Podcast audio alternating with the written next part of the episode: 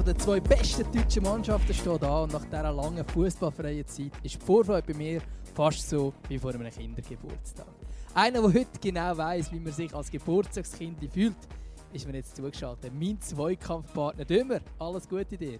Oh, danke vielmals, Gutzi, für die herzlichen Worte und die wunderbare Einleitung und auch herzlich willkommen an alle unsere Zuhörer. Ich glaube, wir sind bei der Folge 9 vom Zweikampf angelangt.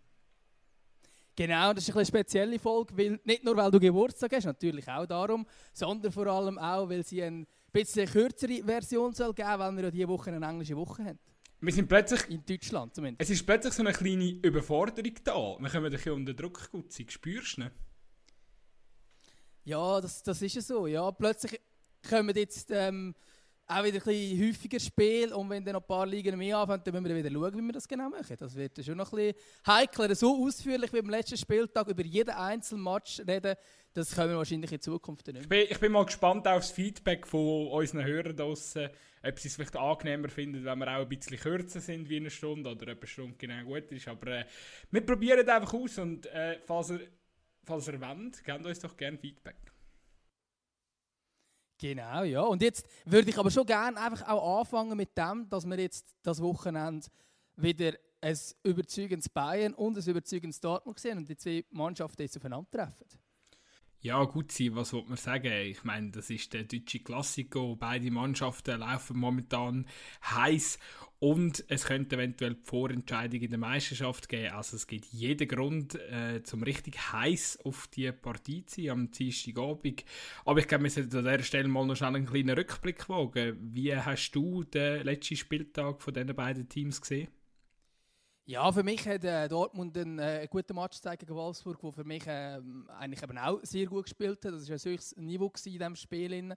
Ähm, schlussendlich gleich relativ äh, souverän. Äh, klar, Steffen, der zum Beispiel noch eine riesige Chance hat, wo, wo da auch noch ein bisschen mehr möglich gewesen wäre, aber grundsätzlich Dortmund eigentlich verdient den Sieg. Und bei Bayern ist es ja eigentlich auch eigentlich einigermaßen überzeugt gewesen, bis dort äh, die kurze Phase, wo der wo der Hinteregger zweimal trifft. Ähm, aber abgesehen von dem ist dann schon Bayern, also das hast du schon den Unterschied auch gesehen.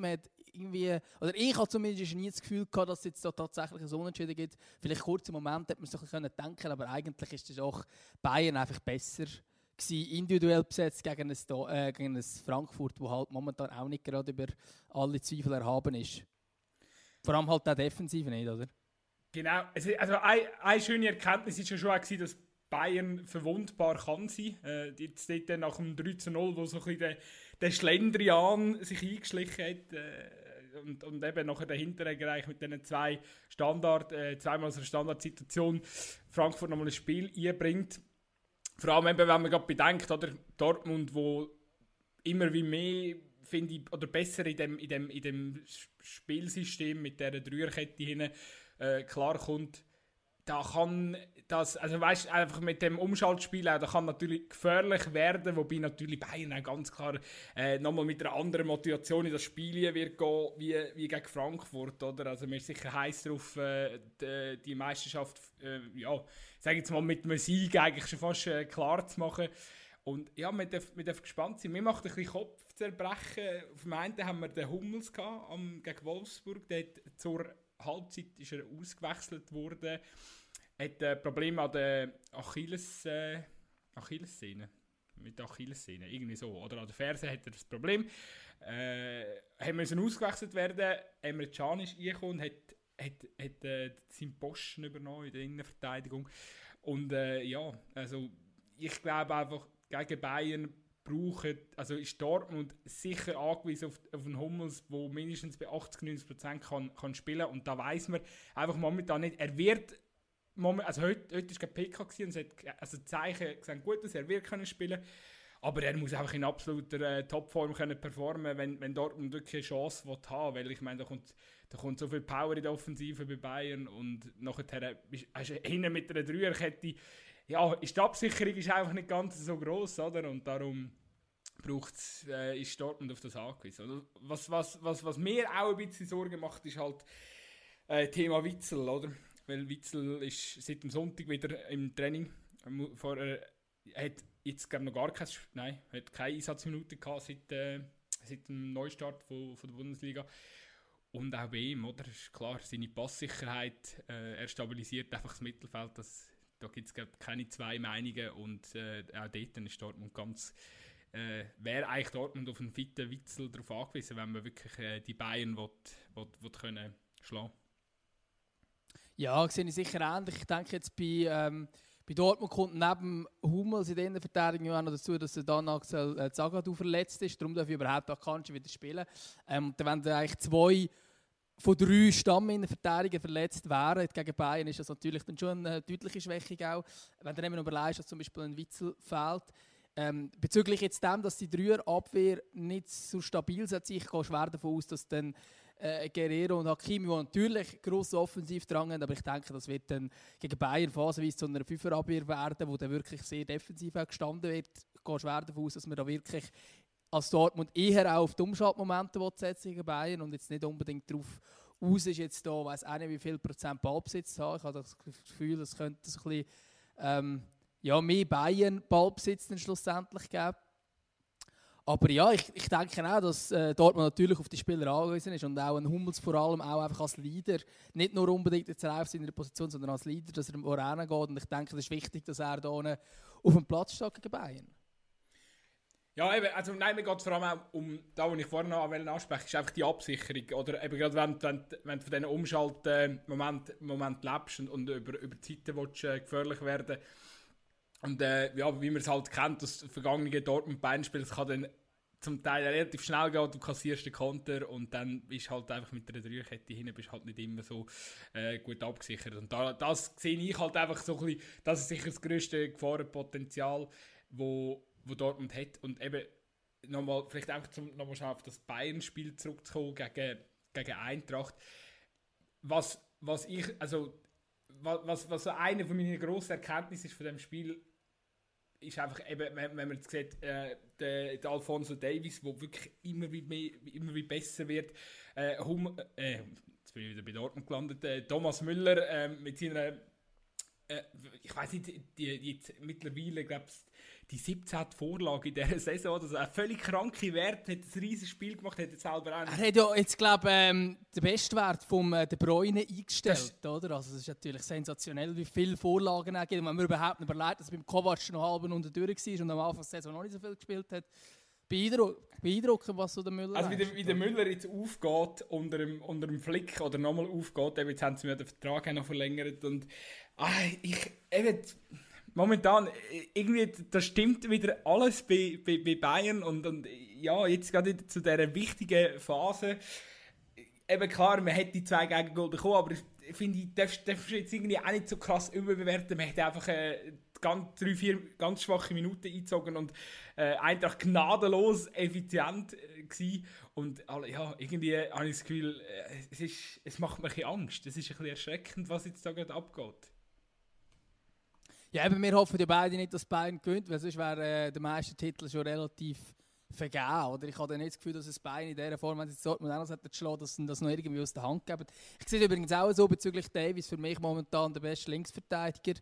Ähm, nicht nur in der Bundesliga, sondern eigentlich auch weltweit. Jetzt gerade gut, momentan ist es ein schwierig zu vergleichen mit diesen Ligen, die nicht spielen. Aber äh, unglaubliche Entwicklung, die der, wo der. Ich glaube auch, dass das Duo mit dem äh, David Alaba in der Innenverteidigung dort sehr gut funktioniert. Wenn der Davis einmal einen Stellungsfehler hat oder mal ein bisschen zurücksteht, dann hast du hinten dran mit dem Alaba immer noch einen Spieler, der auch schnell ist, der ein unglaublich gutes Spielverständnis hat und darum dann auch die Situationen gut kann antizipieren. Also ich glaube, dort haben sie äh, ja, sind, sind schon auch sehr gut besetzt, auch defensiv gesehen und natürlich auch offensiv. Äh, der Davis, ich meine, das Goal, das er macht, äh, der Chelsea Fernandes ist ein bisschen der Unglücksrad, der Ball eigentlich wollte irgendwie äh, am Mitspieler zuspielen. Normalerweise würden er vielleicht eher gescheiter auf, äh, aufs Tribünendach schmettern, anstatt dort wieder zu spielen. Aber dass der Davis so durchläuft, das ist unglaublich, weil als Ausverteidiger, wieso laufen wir nicht weiter, ist einfach clever geschmeckt, dass der Ball dort hinkommt. Beim, beim, beim Davis ist ja mega interessant, dass er ja ursprünglich eigentlich Flügel, auf dem Flügel gespielt hat. Oder? Er ist relativ er ist schon relativ. Er, Davis hat eine mega krasse Geschichte, oder? Ist irgendwie ein Flüchtlingslager mit äh, zwischen 5 und 10 gewesen. Ich weiß nicht ganz genau, aus welchem Land er kommt, aus Afrika. Nachher hat ihm äh, eine Organisation hat ihm geholfen, hat ihn mit der Familie nach Kanada gebracht, hat dort dann angefangen kicken, äh, ist relativ schnell in der MLS gewesen, glaube mit 15 in der MLS äh, äh, debütiert und nachher hat sein Spieleragent hat halt probiert nach Europa zu bringen und hat äh, jedes Mal äh, bei Bayern glaube auch müssen anklopfen und das finde ich auch so eine lustige Geschichte, weil sich Bayern jetzt da am Schluss ein bisschen besser angestellt hat, wie, wie das sie wirklich gewesen sind, so vom Scouting her, weil die Wahrheit ist, dass sie nicht Davis äh, gescoutet haben und früh entdeckt haben, sondern wirklich gesagt, äh, der Agent äh, oder der Spielerberater einen, einen guten Job für den Davis gemacht hat und den irgendwie zu München gebracht hat. Und er hat ja nachher bei München in der zweiten Mannschaft hat er auf dem Flügel gespielt.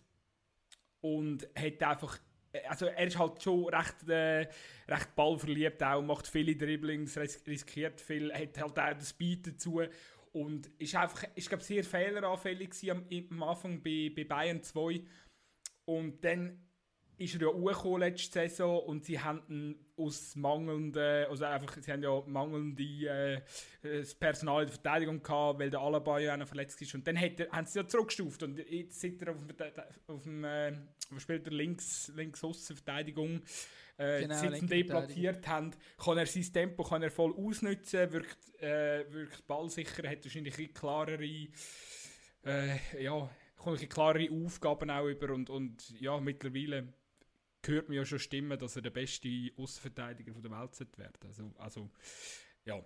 Genau, so habe ich vorhin genau gesagt, ja. dass er für mich sogar mit dieser Form momentan das auch ist. Und ich finde halt, beeindruckend finde ich da halt auch bei dieser Geschichte, normalerweise, wenn du den Flügel auf die Außenverteidigung Position bringst, dann bringt er zwar viel Schwung nach vorne, aber defensiv musst du dann immer ein bisschen schauen. Das ist dann so irgendwie ein... Ähm, ja, so ein bisschen ein Babu-Effekt, sage ich jetzt einmal, wo wahrscheinlich auch äh, früher mal so ein bisschen höher gespielt hat, oder auch ein Steffen, der ab und zu Außenverteidigung spielt, wo du sagst, ja, von vorne bringt er etwas, aber defensiv äh, musst du ein bisschen schauen. Und ich finde es bei ihm halt so beeindruckend, wie er defensiv auch hat. Also das ist, ähm, ist wirklich stark, also gewinnt auch viel, viel Defensiv-Zweikämpfe von dort her. Eben sicher eine Entdeckung von der Saison bei Bayern und natürlich auch ein... Äh, ja, ich sage jetzt ein, ein, positives Argument dort auf dieser Seite. Ich glaube, das gibt ein, ein geiles Duell dort mit dem Hakimi, äh, Hazard vielleicht. Also ich glaube, äh, könnte noch, könnte noch einen guten Fight geben dort. Bin ich, bin ich auf jeden Fall voll bei dir. Ich glaube, ich glaube wir, wir müssen mal noch so zu einer, zu einem Fazit kommen, oder? Also ich denke, jetzt haben wir, haben wir ein bisschen da über die Situation bei diesen Clips geredet, morgen Abend, also Heute ist Montag, wo wir den Podcast aufnehmen. Am Dienstagabend, 18.30 Uhr, ist äh, Spielbeginn. Was hast du das Gefühl, Dortmund ist parat, zum Bayern können schockieren morgen? Ich, ich gehe von einem relativ ausgeglichenen Spiel aus. Ich glaube, beide sind in sehr guter Form. Beide wissen, um was es geht. Dortmund ist in meinen Augen parat. Die haben jetzt seit, dem, seit der Corona-Pause einen sehr guten Eindruck hinterlassen. Auch gerade zum Beispiel mit dem Julian Brandt oder dem Rafael Guerrero in Topform. Und ich glaube, es kann ein spannendes Spiel geben, aber für mich ist der Favorit schon ein bisschen Bayern. Wie ist es bei dir? Sehe ich, ich jetzt wirklich auch ähnlich. Ich glaube, für das muss ja, für das muss man, muss man ja eigentlich nicht einmal grosser äh, Experte sein, sondern es lange, wenn man, wenn man jetzt äh, so ein bisschen, ja, den Kader nochmal so ein bisschen anschaut und sieht, dass wirklich beide Mannschaften ihre, ja, ihre, wie, wie ihr Potenzial einfach momentan gut können abrufen können. Bei, bei, bei Dortmund ist sicher ein Faktor, wo ich eben, wo man so kann sagen okay, zwar es fehlt der Witzel, aber der Brand spielt, äh, spielt zwei genial, geniale Spiele jetzt zuletzt äh, seit dem Neustart. Äh, bei, beim Brand habe ich eh das Gefühl, dass er durch, durch dass jetzt keine Zuschauer im Spiel sind, irgendwie sich wohler fühlt. Also es ist unglaublich, was der... Das, der Brand ist so ein Bolzer, oder? Das ist so ein Kind vom Bolzplatz. Der hat einfach Technik, der braucht ein bisschen... Wahrscheinlich auch so ein bisschen das, das was der Davis eben auch ein bisschen hat, oder? Einfach so ein bisschen das Verspielte, mal, mal, mal irgendwie äh, einen geilen Pass zuschieben, einen eleganten Pass zuschieben. So, so Sachen zu der Brand, wenn der, wenn der kann befreit aufspielen, merkst du ihm einfach an, der hat so viel Qualität. Und mich denke, da kommt in den letzten zwei Spielen ist das mega zum Vorschein kommt. Wenn er er hat ein riesiges Selbstvertrauen und ich bin überzeugt, dass er für Dortmund ein riesiger Gewinn kann sein in dem Spiel gegen Bayern.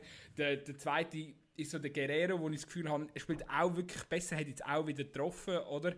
Äh, gegen Wolfsburg. Und äh, ja, die, bei, bei diesen zwei Spielern dort ist momentan sicher noch mehr Selbstvertrauen um wie, wie zuvor. Das kann für Dortmund den Ausfall vom, vom, ja, von anderen Schlüsselspielern kann das natürlich kompensieren. Nichtsdestotrotz äh, befürchte ich, dass, dass es einen knappen Sieg für Bayern wird geben. Ja, die Befürchtung kann ich ausbilden. Ich denke jetzt, der direkte Ersatz für, ähm, für den Witzel sind dann eigentlich eher Dahut und Delaney. Dahut ist ja auch ein spannender Fall, was jetzt die Geisterspiele angeht. Das heisst, dass er in den Trainings immer dreimal so gut ist wie, wie vor Zuschauern. Und bei ihm kann es natürlich auch sein, dass er ähm, durch das dann auch ein bisschen besser spielt. Er hat gerade nach dem ersten Spiel sehr gute Kritiken bekommen.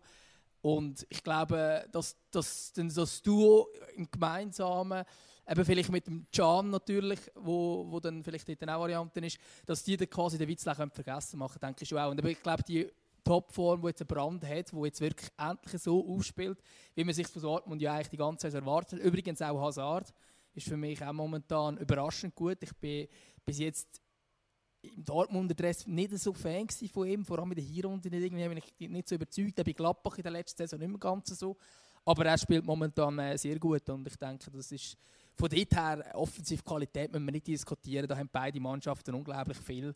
Und es gibt ein, äh, es gibt ein cooles Spiel. Ich glaube aber auch, dass es ähm, relativ taktisch wird sein, weil beide Mannschaften wissen genau, dass der Gegner halt offensiv gut besetzt ist und darum auch ein bisschen ja, wir werden auch ein bisschen schauen, wie man da genau ins Spiel hineingeht und sicher nicht gerade alles riskieren Und darum kann man schon gut vorstellen, dass ein Hakimi und Guerrero vielleicht ein Stück weit defensiver antreten, als wir es jetzt gegen Wolfsburg zum Beispiel gesehen haben.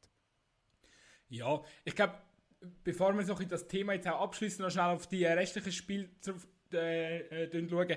Schnell zum Wolfsburg-Dortmund-Spiel eine Aussage. Äh, ich muss, oder ich finde, das müssen wir unbedingt noch erwähnt haben.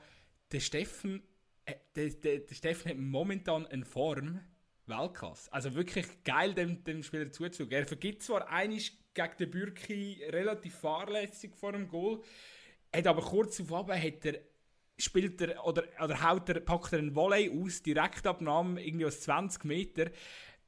Kommt nicht ganz so platziert, aber wirklich, hast du ja gesehen, technisch wirklich brillant gespielt. Und jetzt hat er, glaube in der Rückrunde hat er fünf Goal geschossen, ist irgendwie gefühlt bei jedem zweiten, äh, bei jedem zweiten Angriff von Wolfsburg ist er irgendwie involviert.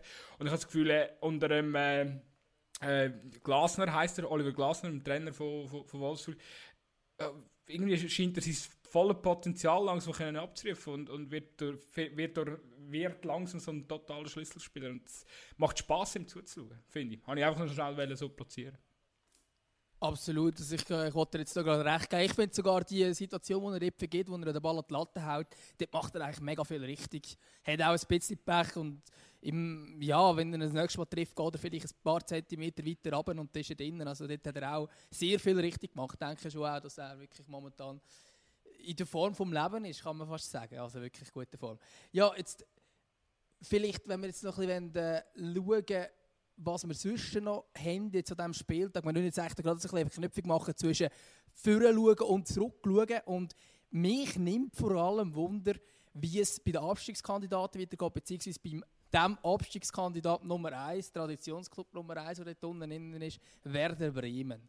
Die haben jetzt tatsächlich wieder mal gewonnen. Und jetzt haben sie gegen Gladbach schwieriges Spiel, auch trotzdem, dass wir jetzt endlich wieder mal einen Sieg einfahren können. Ja, tatsächlich. Also ich habe wirklich so gedacht, uch, was ist denn jetzt passiert? Bremen schlägt Freiburg 1 zu 0. Es ist äh, der erste Sieg seit dem Januar. Also, und ich glaube, es ist wirklich so Rückrunde angefangen. Werder hat das Spiel gewonnen gegen Düsseldorf und nachher ist wirklich, dann ist es nur noch, nur noch bergab gegangen und jetzt kommt der, der riesengroße Befreiungsschlag für äh, Kofeld und Co. 1 zu 0 halt wirklich nur, also auch da, äh, man hat sich, man hat sich äh, auf ein Minimum beschränkt, sagen wir so. Und es ist halt auch einfach ein typisches, äh, für mich wieder so ein typisches Freiburg-Spiel gewesen. Ja. Machst, äh, ja, Streich seine Jungs, machen so viel gut, äh, haben jetzt wirklich eine, äh, eine tolle Rückrunde auch gespielt mit, mit gutem Spiel, jetzt äh, fast Leipzig geschlagen am, am letzten Wochenende, oder fast einen Sieg geklaut aus Leipzig, so muss man, muss man sagen.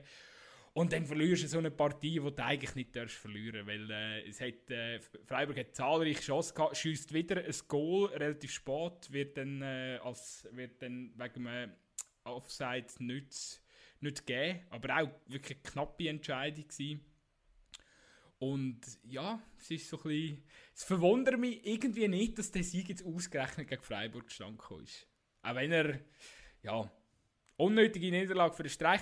Wobei ich finde, der Streich jetzt noch geil, also hat irgendwie geil reagiert dann darauf. Hat ja nachher in der Pressekonferenz äh, auch noch so ein bisschen darauf angesprochen, was gerade bei Werder abgeht und dass er das, äh, dass er das äh, ja, einfach äh, zum Teil inakzeptabel findet, was da eh, an ehemalige Spieler und, und, und irgendwelche Clublegenden, was die jetzt alles raushauen, dass irgendwie Werder beratungsresistent sind und dass, dass, dass der Kofeld schon lange weg müsste irgendwie der Ivan Klasnic hat gesagt, äh, die Spieler sollen sich schämen, er kann mit 40 noch besser shooten wie, wie sie und so. Und jeder fährt einfach so ein bisschen an von schiessen gegen den Ex-Verein, weil es jetzt halt nicht so läuft oder sie einfach am, am Trainer halt äh, den, Rücken, den, Rü den Rücken gestärkt haben.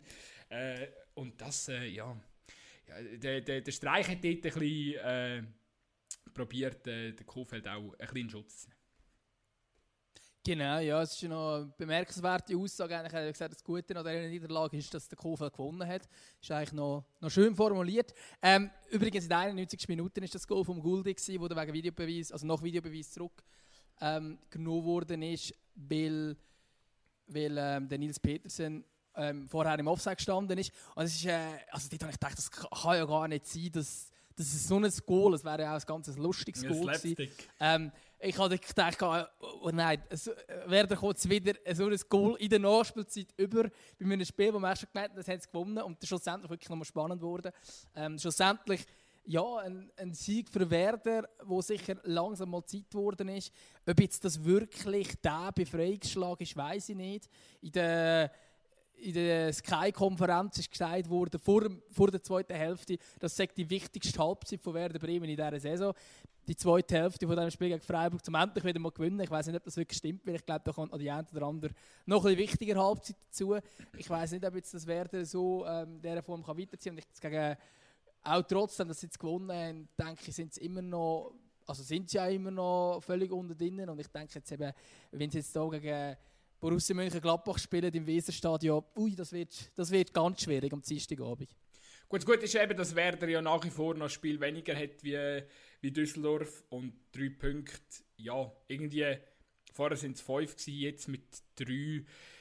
Es ist auf jeden Fall... Und das Nachholspiel ist gegen Frankfurt, das dürfen wir nicht vergessen. Frankfurt natürlich in nicht gerade guter Verfassung. Wo eben auch so, am Krise sind. Aber ja, gut, sich haben wir das auch ein bisschen überlegt, aber eben, ich glaube, jetzt grundsätzlich, okay, sie haben wieder mal einen Dreier geholt. Ich glaube, das, äh, das gibt schon, das gibt denen schon auch wieder ein bisschen Selbstvertrauen. Und es ist ja, der Kader, der Kader hat, hat eigentlich schon Qualität. Man hat, man hat Spieler, die können Goal schiessen und darum glaube ich, darum glaube ich, kann das schon, kann das schon befreiend auf jeden Fall sein, dass, dass jetzt der, der, der Sieg irgendwie angezittert worden ist.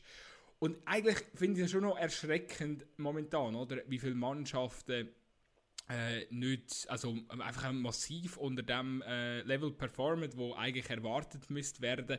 Also äh, mit, mit, mit Blick Richtung äh, Schalke oder, oder mit, mit, mit Blick äh, auch Richtung ja, Düsseldorf, Düsseldorf spielt jetzt momentan wieder besser, aber es kommen keine wirklichen Resultate irgendwie zurecht. Also auch dort, äh, ich glaube, äh, und, und eben Frankfurt, wo du angesprochen hast, also es sind momentan irgendwie viele Mannschaften, wo, wo, wo nicht, nicht... Mainz, Mainz ist katastrophal. Mainz, wo auch wirklich katastrophal ist.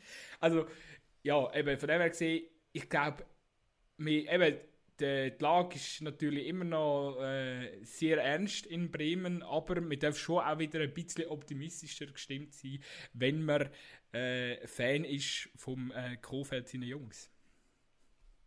Genau, das ist ja so. Ja, und bevor wir jetzt hier total in, in, wieder in die Bundesliga-Analyse reingehen, würde ich jetzt ganz kurz mal noch den Blick Richtung Schweiz machen, außer du hast jetzt gerade noch etwas gehabt zu der Bundesliga, bevor wir dann, oder nein, genau. Also, nein, nein, du, bist nämlich ein, du bist nämlich ein Sack, Gutzi. Ich wollte von dir noch wissen, was am Freitagabend passiert ist. Du kannst mir das bestimmt erklären. Irgendetwas war doch. Gewesen. Ja, ich glaube, ich würde gerne das in den Wort von jemand anderem sagen lassen, mit ganz viel Ä dazwischen. Wir geben uns doch mal schnell ein Interview von der Woche. Das Interview von der Woche. Heute mit dem Urs Fischer.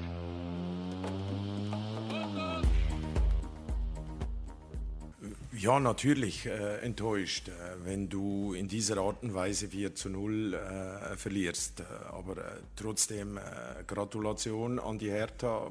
Ich glaube, ein verdienter Sieg, auch in, in dieser Höhe verdient. Eine gute erste Hal Hälfte habe ich gesehen. Es war für mich ein ausgeglichenes Spiel mit ein, zwei gefährlichen Aktionen, wo wir Rafa brauchten aber äh, aus meiner Sicht äh, wirklich ausgeglichen. Und äh, dann äh, braucht es ein Gegentor, äh, dass wir äh, also wirklich erstaunlicherweise komplett auseinanderfallen.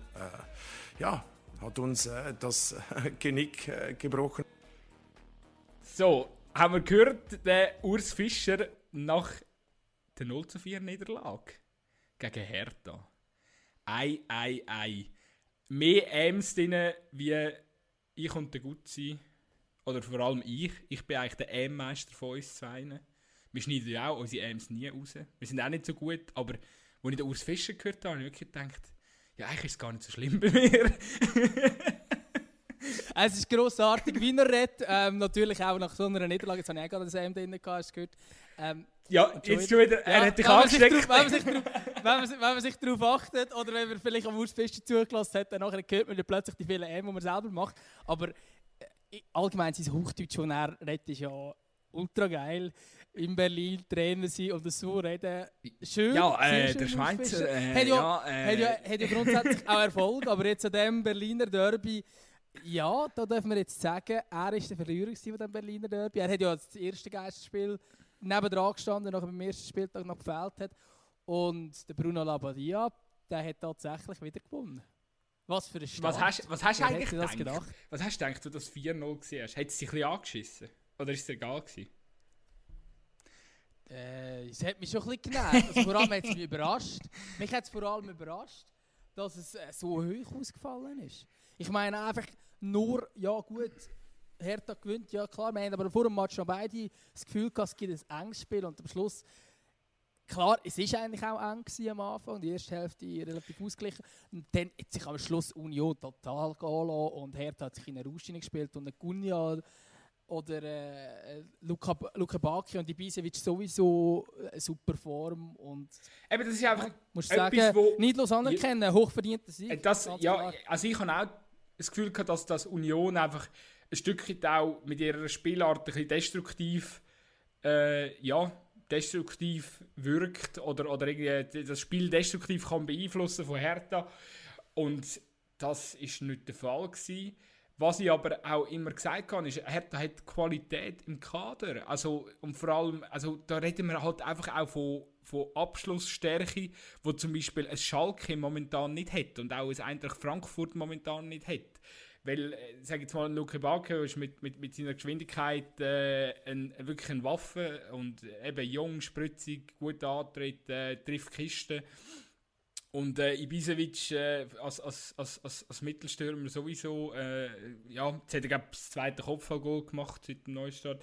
Also er weiß einfach, wo man muss stehen, oder? Er ist sicher nicht mehr der schnellste mit seinem Alter, aber äh, irgendwie so ein bisschen Labadia kennt er noch von früher, wo sie auch schon bei Stuttgart zusammen geschafft haben und irgendwie das, das harmoniert einfach komplett. Und äh, Kunja, wo für mich übrigens äh, die Story eigentlich vom Wochenende geschrieben hat, schon noch, schon noch cool gewesen. Er hat das Goal gemacht, glaube ich, in der 60. Minute zum äh, 3 zu 0. Und dann bringt er noch den Babyjubel. Äh, ich weiß nicht, ob es in der 60. war. Ist ja egal. Auf jeden Fall in der zweiten Halbzeit. Macht, ist in 61. Minute. Macht es 3 zu 0, macht den Babyjubel, wird ausgewechselt, geht direkt ins Spital und wird einen Tag darauf Vater. also ist wirklich, macht das Goal, äh, jubelt und wird ausgewechselt und tschüss. geht direkt ins Spital. Irgendwie noch, noch schön. Ja, es haben ja, es haben ja vor dem Match haben, glaub, bei seiner Frau schon die Wien eingesetzt. Also, ganz ehrlich, ich würde glaub, mir nicht äh, das antun. Und ich würde, glaube mal einen schwänzen, so einen Match, wo der vor allem noch ohne Zuschauer stattfindet. Aber der Gunja hat offenbar gefunden, zuerst noch das Goal schießen, ein passendes Geschenk und nachher am nächsten Tag Vater werden. Natürlich eine schöne Geschichte, absolut. Aber bevor wir jetzt total wieder in deine Hertha-Schwärmerei reinkommen, muss immer ein bisschen schauen, dass du nicht zu fest von Hertha schwärmst. Aber gut, Denn gut, bevor, bevor das jetzt, passiert, Bevor wir jetzt, okay, ich, Hertha können wir, können wir abhaken, ist für mich okay, aber wir müssen, ganz schnell, bevor wir noch in die Schweiz gehen, müssen wir noch schnell das Thema Schalke ähm, anschauen. Nicht, nicht, nicht bis ins kleinste Detail, aber was, was, was gerade dort passiert, ist schon beängstigend. Also Schalke macht Angst. Ja, absolut. Ich meine, es ein hochverdienter 13-0-Sieg von Augsburg gegen Schalke, wo Schalke sich desolat präsentiert und dem kannst du nicht mal am Schubert Schuld geben, weil die Goals sind eigentlich auch nicht haltbar, sondern sie sind einfach auch zum Teil gut gemacht von Augsburg, zum Teil aber auch schlecht verteidigt, sehr schlecht verteidigt sogar von Schalke und ich glaube, dort äh, ist momentan schon ja, es sieht nicht gut aus. Ich meine, jetzt haben sie zwei Spiele gehabt, seit dieser Corona-Pause mit 0 zu 7 Goalverhältnis. Die haben, die haben ja, gegen Augsburg. Nichts sieht nicht gut Die aus. haben gegen Augsburg in der ersten Stunde keinen Schuss gehabt aufs Goal. Die haben in den letzten neun Spielen zwei Goal gemacht. Zwei. Und 22 kassiert. Also es ist wirklich krass. Vor allem, weil die eigentlich ganz akzeptabel bis gut gespielt haben in der Hinrunde. Unter dem Wagner. Und jetzt, ja, jetzt, jetzt, kommt, jetzt kommen sie so ein bisschen in die Kritik hinein. Der Wagner, die, der Stuhl fährt davon wackeln auf jeden Fall. Das, Ja, aber man muss jetzt mal aufhören, immer bei Schalke den Trainer zu schulden, wenn man genau schaut, die letzten Jahre. Der Einzige, der über eine kleine, längere Zeit ein bisschen einigermaßen etwas rausgeholt hat aus diesem Team, war der Tedesco. Am Schluss ist er dann auch abgesagt worden, als er in die Krise Ja, kam. du- Und da muss man schon langsam sich auch fragen, ob das Kader richtig zusammengestellt Nein, ist. ist, ja, ist bestimmt auch nicht. Es fehlt sicher auch an, also wenn man die Ansprüche von Schalke anschaut und dann den Kader, dann äh, muss, man, muss man sagen, dass wahrscheinlich einfach auch dort nicht, äh, ja, einfach äh, die Erwartungen nicht der Realität entsprechen oder, oder weißt einfach eben, wenn man, ja, wenn man sieht, da ist Ja, vielleicht also gar nicht ich meine, so viel... aus meiner Sicht, aus meiner Sicht zeigt ja die Startaufstellung gegen Augsburg alles. Es steht ein Gregoritsch in der Startelf für Schalke, eine Liga von Augsburg, wo Augsburg nicht mehr wollte.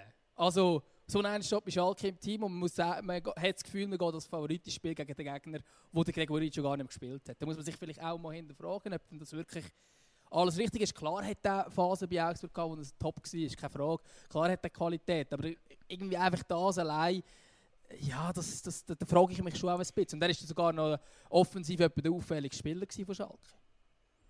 Das ist sicher sinnbildlich und was man auch noch muss sagen, ist, dass der Einzige, der ja momentan einigermaßen shooten Schalke, der Harit, ist, ist verletzt gewesen. Wobei der kommt jetzt wieder zurück, der hat sich verletzt im Spiel gegen Dortmund.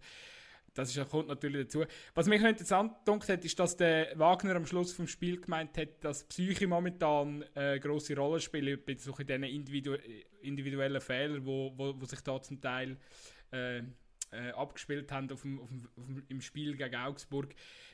Äh, Eben Schalke immer noch, also jetzt irgendwie so, man ist wegen der Ausgliederung von dieser Profimannschaft ist man dran und, und sucht auch neue Investoren und irgendwie habe ich das Gefühl, dort, ist, dort brennt der Busch momentan von, also zu oberst oben und, und, und darum wirkt sich das irgendwie auch so ein bisschen auf, auf, auf, auf, auf die Arbeit mit der ersten Mannschaft aus und ja, offensichtlich, offensichtlich spielt das eine Rolle, wenn man am Wagner seinen Worten glauben schenken und ja, wir dürfen gespannt sein, was, was, was bei Schalke weiterhin, weiterhin geht. Es ist einfach wirklich krass, dass die kein Goal schiessen. Also das ist ja wirklich alarmierend. Zwei Goal in den letzten neun Spielen. Ja, das ist ja so. Aber ich habe das Gefühl, wenn nicht einfach alleine die Ausstellung anschaust, dann siehst du schon, dass da jetzt nicht ähm, die absoluten Goalgetter vorne stehen. Ja, ich glaube, dort haben sie vielleicht wirklich auch ein bisschen ein, ein Problem. Jetzt würde ich gleich langsam die Bundesliga abschließen, wenn wir dann sagen, wir wollen ein bisschen eine kürzere Folge für einmal machen. Zum Top. Dann müssen wir uns auch ein bisschen selber einfach ein bisschen bremsen. Das stimmt, das stimmt gut. Aber weißt du was? Wir haben das Topspiel gar nicht angesprochen. Gib mir noch schnell ein, zwei Worte zum Topspiel vom, vom Spieltag.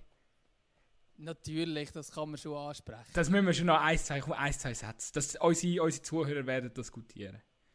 Was war? Bist du enttäuscht, Gladbach? Oder hättest du mehr erwartet? Ja, also ich meine, grundsätzlich habe ich ja auch schon vorher einen Tipp gehabt, dass Gladbach Cup gewinnt, aber ich habe gewusst, dass beide Mannschaften in guter Form sind und dass eigentlich das Pendel auf beide Seiten kann schlagen und die entscheidende Szene ist ja eigentlich die, wo zuerst äh, Markus Thuram ähm, eine Chance, eine riesige Chance hat, auch ein bisschen zurückgehabt wird, könnte man aus meinen Augen auch schon fast diskutieren, ob es ein Penalty sein Gegenstoß und nachher gibt es den Penalty, aber eben für Leverkusen und für mich höchst umstritten. Ich habe nachher von, von Schiri-Experten und von einem Schiedsrichter-Podcast zum Beispiel ähm, gehört, dass das offenbar Regel also dass man es gerne noch regeln Solange aber für Ball- mich, die Aktion ist abgeschlossen, der Bellarabi schießt, der LW grätscht rein, trifft ihn noch, aber der Ball ist eigentlich irgendwie einen halben Meter vor ihm rausgehen und Angeblich, angeblich hätte der Ball gerade so müssen, gut nicht geben, angeblich hätte der Ball müssen über der Linie draussen sein und erst dann hätte der Elvedi dürfen den Spieler, Genau. den Spieler aber, fällen. aber äh,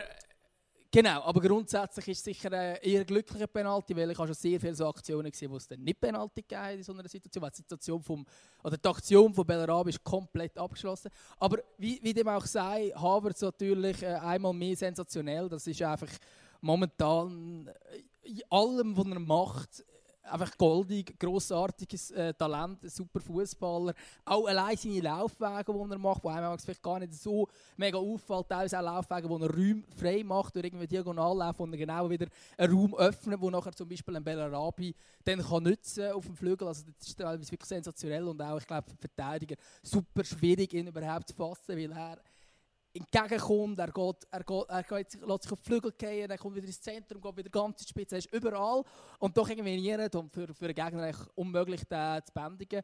Und für mich ist er einfach auch der Grund, wieso er schlussendlich Leverkusen auch verdient als Sieger vom Platz geht, weil er einfach der beste Mann vom Platz war. Und das ist wirklich eine individuelle Qualität, wo, wo Leverkusen hat und natürlich auch mit den Flügeln Diaby, Bellarabi, sehr viel Schwung, wo da kommt. Also Leverkusen, ja, die machen es die machen's sehr gut momentan. Der Äh, riesen Rückrunde, was spielt. Ha- Havertz, ja, der Havertz ist ja sinnbildlich für die Rückrunde. Oder? Der Havertz ist bei 10 Saisongoal angelangt, 8 davon jetzt in der Rückrunde. Leverkusen, wo auch äh, 8, 8 Siege in der Rückrunde, 1 Unentschieden, 1 eine Niederlage. Und glaube auch zuletzt einen riesen Lauf mit, äh, jetzt haben sie glaube ich 5 Siege in Serie oder sogar 6, weiß nicht ganz genau. Unter anderem mit dieser Siegesserie auch Dortmund geschlagen. Also da schon krass. Äh, mal kann man sicher gespannt sein, wie weit die, die Reise noch geht.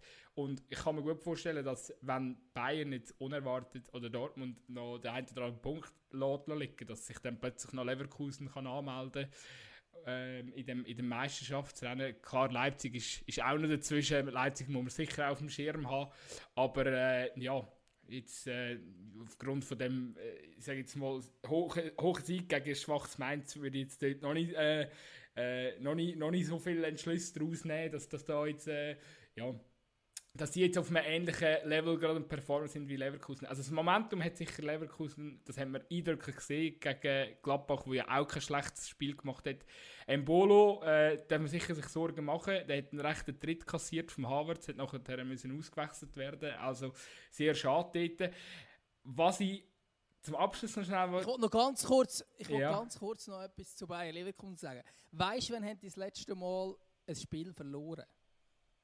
Du wirst mir gerade sagen. 1. Februar gegen Hoffenheim, 2 zu 1. Und das ist tatsächlich Ja, das einzige Spiel in der Rückrunde, das sie verloren, verloren haben. haben. Also es, ist, krass. es ist unglaublich. Also es ist wirklich eine unglaubliche Bilanz, was sie da in der Rückrunde haben. Es ist so, also klar, der Rückstand nach vorne ist ja schon noch ein bisschen gross, aber ich habe das Gefühl, momentan zumindest Rang 3 sollte für Leverkusen Eben, es ist ein Punkt zu Leipzig, oder? Also es ist ein Punkt Genau. zu Es Leipzig. ist ja der Dreikampf. Um, die, um den dritten, vierten, fünften Platz ist ja ein Dreikampf zwischen Leipzig, Leverkusen und Gladbach. eigentlich alles Mannschaften, die es momentan verdient haben, oder? Wo eigentlich alle äh, äh, souverän, souverän spielen. Was ich noch ganz schnell wollte sagen was für mich eigentlich so ein bisschen, zumindest sportlich gesehen, die Szene vom Spieltag war, äh, am Elvedi sein Safe, den er bringt. Unglaublich. Demir Bay von 3 Meter vor dem Goal. Er hat die leere Kiste vor sich, eigentlich so ein bisschen ähnlich auch wie der Hoffmann bei, bei Gladbach am, le am letzten Wochenende. Hinterecker steht da reingerätscht, oder? Hey, und der Elvedi, irgendwie grätscht er, er rührt er sich in den Schuss rein, von, äh, wirklich äh, Distanz, er, der Elvedi auf der Goallinie, der Demir bei 3 Meter von der leeren Kiste und der kratzt irgendwie mit seinem Fuß noch den, das Leder aus, aus der, äh, von der Linie weg. Und das äh, ist wirklich, also die, die die Highlights noch nicht gesehen haben, das gehört definitiv in die Highlights vom, von dieser Bundesliga-Saison. Sehr geil Das vom ist Elvedi. sicher so. Jetzt sind wir schon bei 39 Minuten oder so, was ei, zeigt es mir an? Oder 38 Ei, eher. Ja, das ist gleich wieder, wieder lang, wo wir hier reden. Und darum, jetzt würde ich wirklich mal die Bundesliga kurz abschließen. Sonst können wir da unserem Versprechen, das wir am Anfang gemacht haben, dass die kürzere Folge irgendwie nicht nachkommen. Yes. Und zwar in der Schweiz müssen wir jetzt auch gar nicht gross diskutieren. Es gibt eigentlich einfach zwei Themen, wo dann spannend ist. Am Mittwoch entscheidet der Bundesrat, wie es weitergeht, ab dem 8. Juni, ab dem definitiv wieder gespielt werden. Es kann sogar sein, also, vielleicht noch kurz am Freitag, nachher der Entscheid von den Vereinen, was man macht mit dem Bundesratsentscheid, ob jetzt die Saison wieder aufgenommen wird oder nicht. Es trainieren inzwischen, glaube schon fast alle Mannschaften wieder von der Super- und Challenge League. Und das Zweite vielleicht noch ist das, was der Daniel Koch gesagt hat. Es kann sein, dass es im Juli schon wieder Zuschauer haben im Stadion. Wäre natürlich schön. Ja, ich bin von dieser Aussage etwa gleich über, äh, überrascht gewesen, wie alle Vereine, wo, oder alle Super League-Vereine, zumindest wenn wir den Stimmen, die wir bis jetzt können einfangen äh, so ein bisschen, ja, wenn man so ein bisschen, wenn man so ein bisschen hört, was da, was da gesagt wird, äh, offensichtlich sind alle ein bisschen überrascht. Mir geht es mir geht's ein bisschen gleich und ich glaube, schlussendlich, eben, es kommt darauf an, wie sich der Bundesrat entscheidet am Mittwoch, äh, wenn, wenn dort gewisse, ja, wenn die Lockerungen weiterhin vorangeschritten werden. Also ich gehe jetzt sowieso davon aus, dass man es okay gibt für den, für den Super League-Betrieb oder Challenge League Super League-Betrieb. Weil eben, wenn man natürlich die, Fall, die Entwicklung der Fallzahlen anschaut, dann kommt ja alles langsam, geht ja wirklich alles so ein lang, äh, in Richtung Normalität zurück und darum gehe ich ja fest davon aus, dass, dass das grüne Licht kommt und dass dann, ja, dass dann die Entscheidung am Freitag so ein bisschen die nächste grosse Hürde wird. Wo ich ganz ehrlich noch recht gespannt drauf bin, was jetzt da wirklich äh, dabei rauskommt. Nicht zuletzt, weil am, am CC sein Vorschlag von dieser Reform jetzt auch noch unterstützt von Lausanne und von Thun, wenn ich es richtig in Erinnerung habe. Mit der, Genau, was ja natürlich völlig überraschend ist, muss man sagen. Weil für beide bedeutet es, dass nächste Saison der Super League sind. Das ist natürlich Ja, ja, einfach, also, ja, da, das sieht man auch wieder, da sieht man natürlich auch wieder die Eigeninteressen. Das hat ja überhaupt nicht mit dem grossen Ganzen zu tun, Das sondern es ist- wirklich einfach Eigeninteresse. Aber ah, sowohl Lausanne als auch Thun ist in der Super League. Ja, ja, machen wir eine 12er Liga. Cool. genau. Ja. Der FC Vaduz ist komischerweise wahrscheinlich auch noch dafür. Ist jetzt so meine Vermutung. Also für mich total. Genauso wie to- to- oder? Total überraschend. total überraschend. Nein, aber eben, was hast, was hast du das Gefühl, was erwartest du auf dem Freitag, dass die äh, Clips werden, werden sagen, Ich gehe davon Wir aus, dass wieder, dass wieder äh, nein, ich glaube eher, dass sie wieder aufnehmen. Weil wenn es tatsächlich so sein sollte, dass im Juli oder ja, dass vielleicht sogar eben noch die Schlussphase von dieser Saison dann tatsächlich sogar mit Zuschauern könnte sein, könnte ich mir schon auch vorstellen, dass es, dass es weitergeführt wird. Es kann aber natürlich auch anders sein, dass man sagt, ja, aber hey, wir, be- wir starten im Juli mit den, neu, mit den Zuschauern gerade die neue Saison. Auch eine Möglichkeit, aber ich habe so ein das Gefühl, es geht schon einfach weiter. Weil einfach, wenn es eine Möglichkeit gibt, dass die Saison zusammenbringen, dann sollen wir sie zusammenbringen. Und ich glaube, dieser Meinung sind viele Clubs. Und jetzt gerade zum Beispiel die drei Teams, die um einen Meistertitel spielen, kann man nicht vorstellen, dass sie sagen, ja gut, starten wir halt einfach neu und der FC St. Gallen schaut halt wieder, dass er vorne dabei ist. Ich glaube, wenn es tatsächlich sogar möglich könnte sein, vor, Me äh, vor Publikum Meister zu werden, dann sollen wir das machen. sehe ich genau gleich wie du. Aber ich glaube, wir können uns dort auch ausführlicher noch in der zweiten Hälfte von unserem Podcast, den wir eigentlich ein bisschen kürzer haben halten und jetzt doch ein bisschen länger geworden ist, äh, ja, noch mal können thematisieren Und äh, ja, Genau. Was wir dort übrigens dann auch thematisieren, ist auch das Gericht von der Woche. Das wird dann stattfinden. Wir haben jetzt so die beiden Rubriken die wir ein bisschen auseinandernehmen, würde ich sagen. Intro von der Woche heute, das Gericht von der Woche am Donnerstag und da sind wir eigentlich voll dabei. Dass wir beide Rubriken wöchentlich abdecken. oder? ja siehst, der Gutzi denkt an alles. Und äh, darum bin ich froh, dass du das jetzt da unseren Zuhörern äh, erklärt hast. Finde ich gut. Ich glaube, wir kommen zum Abschluss. Ich bin heiß, kann man sagen. Ich bin heiß auf das Spiel morgen Abend. Was wünschst du dir äh, als Geburtstagsgeschenk von diesem Spieltag? Äh, ja, ein Sieg, ein Sieg von Dortmund natürlich. Einfach, dass die Meisterschaft noch ein bisschen spannend bleibt. Glaube, Das hoffe ich mir natürlich auch. Also, Von mir aus auch so, ein ja, so Unentschieden. einfach, einfach- nicht, einfach keine Entscheidung, oder? Ich fand es Unentschieden eigentlich noch spannend, wenn diese Top-Teams, die wir es ja vorhin auch davon hatten, wenn die zum Beispiel könnten gewinnen dann ähm, ja, könnte es noch ganz, ganz spannend werden. Fände ich eigentlich fast am coolsten. Noch ein bisschen Spannung. Auf jeden Fall, das hoffe, hoffe ich mir ganz fest und ich tun heute Abend noch mit dem Fußballgott reden und ihm sagen, dass ich mir das zum Geburtstag wünsche. Sehr schön. Ah. Ja, dann äh, genießt den Geburtstag und genießt den Spieltag. Hey, gut sein, danke für das Gespräch. Wir hören uns im Verlauf der Woche wieder. Tschüss zusammen. Ciao.